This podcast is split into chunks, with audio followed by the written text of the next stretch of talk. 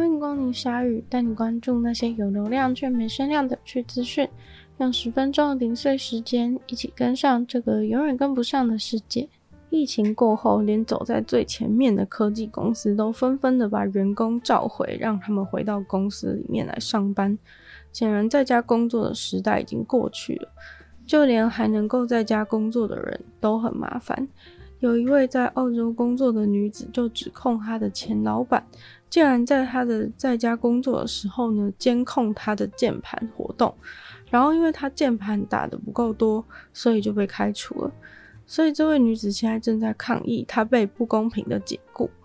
她所任职的公司是澳洲保险集团，在二月二十号的时候，公司发现她的笔电从二零二二年十月到十二月，键盘都打得非常的缓慢。这位女子已经在这间公司工作了十八年，被开除时已经是对外关系沟通顾问的职位。她被开除后，也有向澳洲公平工作委员会提交她的不公平解雇申请，但是委员会驳回了她的申请，认为公司开除她是基于不当行为的合理理由。但是她还是完全不愿意接受。接着呢，还上了澳洲日出电视台的访问。公司认为他工作的时间没有什么在打字，代表说他没有拿出工作该有的表现。公司更拿出明细的细节来证据表明，他十月平均每小时只敲了四十八点六次键盘，十一月平均每小时三十四点五六次。十二月平均每小时八十次，而完全没有在按键盘的时间，十月有一百一十七个小时完全没碰，十一月一百四十三个小时，十二月六十个小时键盘都没有动静。女子的主管就认为她的工作呢，包含了要输入资料，还有跟不同的合作伙伴对接。照理来说，每小时至少应该会敲键盘五百次才对。所以在二零二二年底，女子就被公司列入了工作表现加强计划名单里面。对此呢，女子认为她是因为有精神疾病困扰，才会被公司以这种方式来针对。她说她的工作呢，又不是只有用电脑，还有其他时间是她要用眼睛阅读、检查文件，或是用手机讲电话，当然不可能会持续的一直敲键盘。现在不止政府会科技执法，公司也都开始使用科技监察的技巧。有四分之三的公司在调查统计中都表示，他们会透过监察的资料来开除人。普遍女生的生活花费都不少，其中就包含了置装费用啊，像是衣服、化妆品、保养品、各种弄头发、弄指甲之类的，全部都很花钱。所以很多女生在花费管理上呢都很有困扰。最近就开始流行一种据说能够化解女生的消费困扰的理论花招，叫做女生数学。而这个女生数学呢，似乎正好就跟女生数学不好的刻板印象直接对上了。这个理论也真的是令很多人大开眼界。但女生数学早已在抖音上面大红大紫。多少的女生都已经采纳了女生数学的逻辑，开始用一种全新的方式来思考自己的花费习惯。这个女生数学的概念，最早是由三个纽西兰女生 podcaster 提倡之后呢爆红。在他们的一个七月份的集数里面，他们就聊到这个女生数学的事情。自此之后呢，在那一集抖音上面呢就获得一百六十万次的观看。当中最吸引人的发言就是主持人幽默说：“用女生数学算一算，她为了婚礼花的四百块美金接头发等同免费。”他说：“假设婚礼最后要是因为照片看起来头发太稀疏，导致必须要重办婚礼的话，那可能整个婚礼要花到四万块美金。诶，你这样想了，就会觉得你花那四百块美金去接发，花的那是值得啊。”更何况呢？女生数学告诉你，四百块听起来很贵，但是你如果掐指一算，你的头发有多长，平均起来每寸才一点四块纽币而已。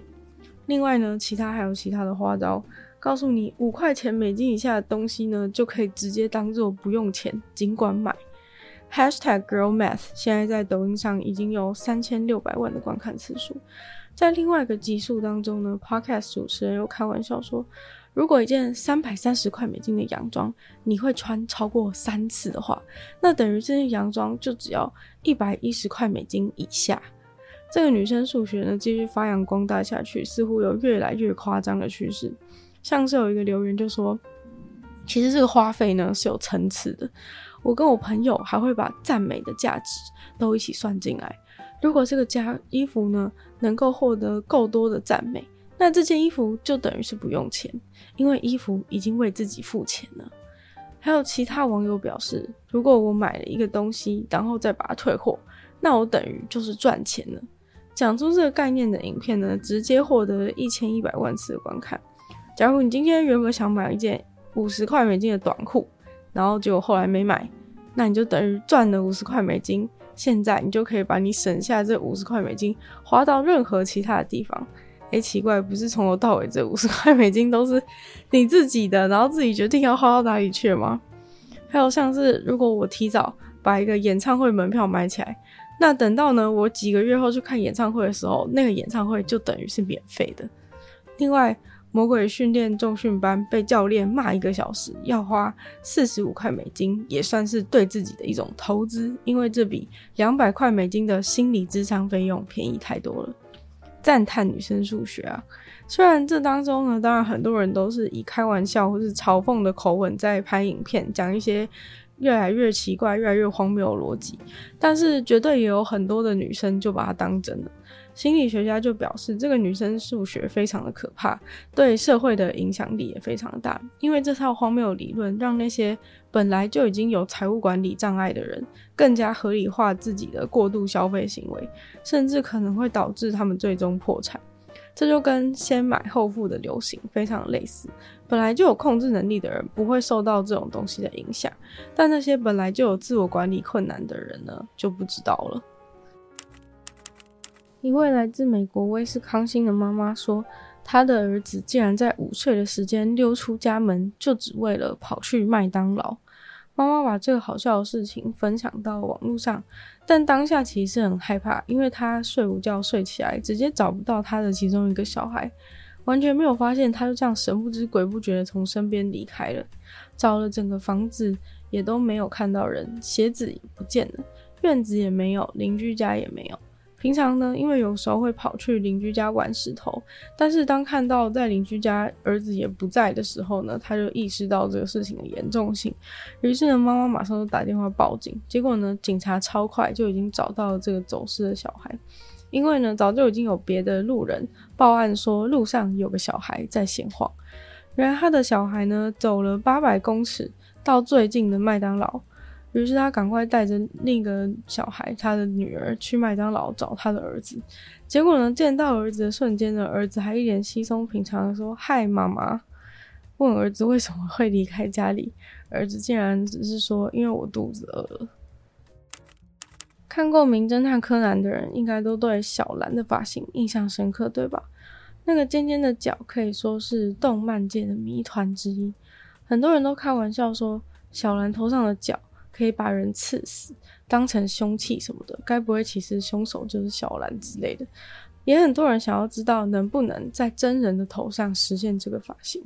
很可惜的是，柯南真人版里面的小兰并没有去复制这个发型，可见呢，这难度真的太高，不想要每次拍戏的时候 都要做一次这个发型。而最近一个日本的美发系 YouTube 频道就挑战了这个艰难的任务。技艺非常的高超，还原度也很高，看起来呢，实际上也还算自然。走在路上应该不会引起到太多人注意吧？真的很厉害。首先呢，要先使用离子夹来制造出那个非常不科学的角度。其实所有的这种动漫发型，只要要制造出一些有棱有角的话，都必须要使用离子夹来直接做出那个角度。烫的时候必须要很靠近头皮，所以这时候也要很小心。如果自己在家里操作，一定要非常小心，不要烫到自己。弄出尖角造型之后呢，最重要的一步就是定型。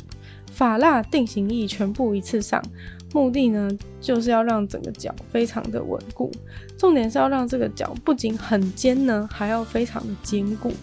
于是这个脚最后完成的时候呢，他们实测把卫生纸套上去都能够直接用脚把它刺破，真的是非常的不简单。今天的鲨语就到这边结束了，再次感谢今天赞助的会员。五成大龄男子 James 毛毛黑牡丹还有 ZZ，也希望其他有意愿去支持鲨鱼创作的朋友，可以在下方找到 Patreon 的链接。那如果对这集有兴趣的话呢，也可以就去听听其他的集数，或者是分享给更多朋友知道。或在播 Podcast 帮我留星星、写下评论，也对这节目成长很有帮助。那如果喜欢我的话呢，也可以去收听我另外两个 Podcast，其中一个是女友的纯粹卫星批判，影响时间更长，主题新内容；另外一个呢是听说动物，会跟大家分享动物知识。就希望鲨鱼可以继续在每周二四跟大家相见。那我们下次见喽，拜拜。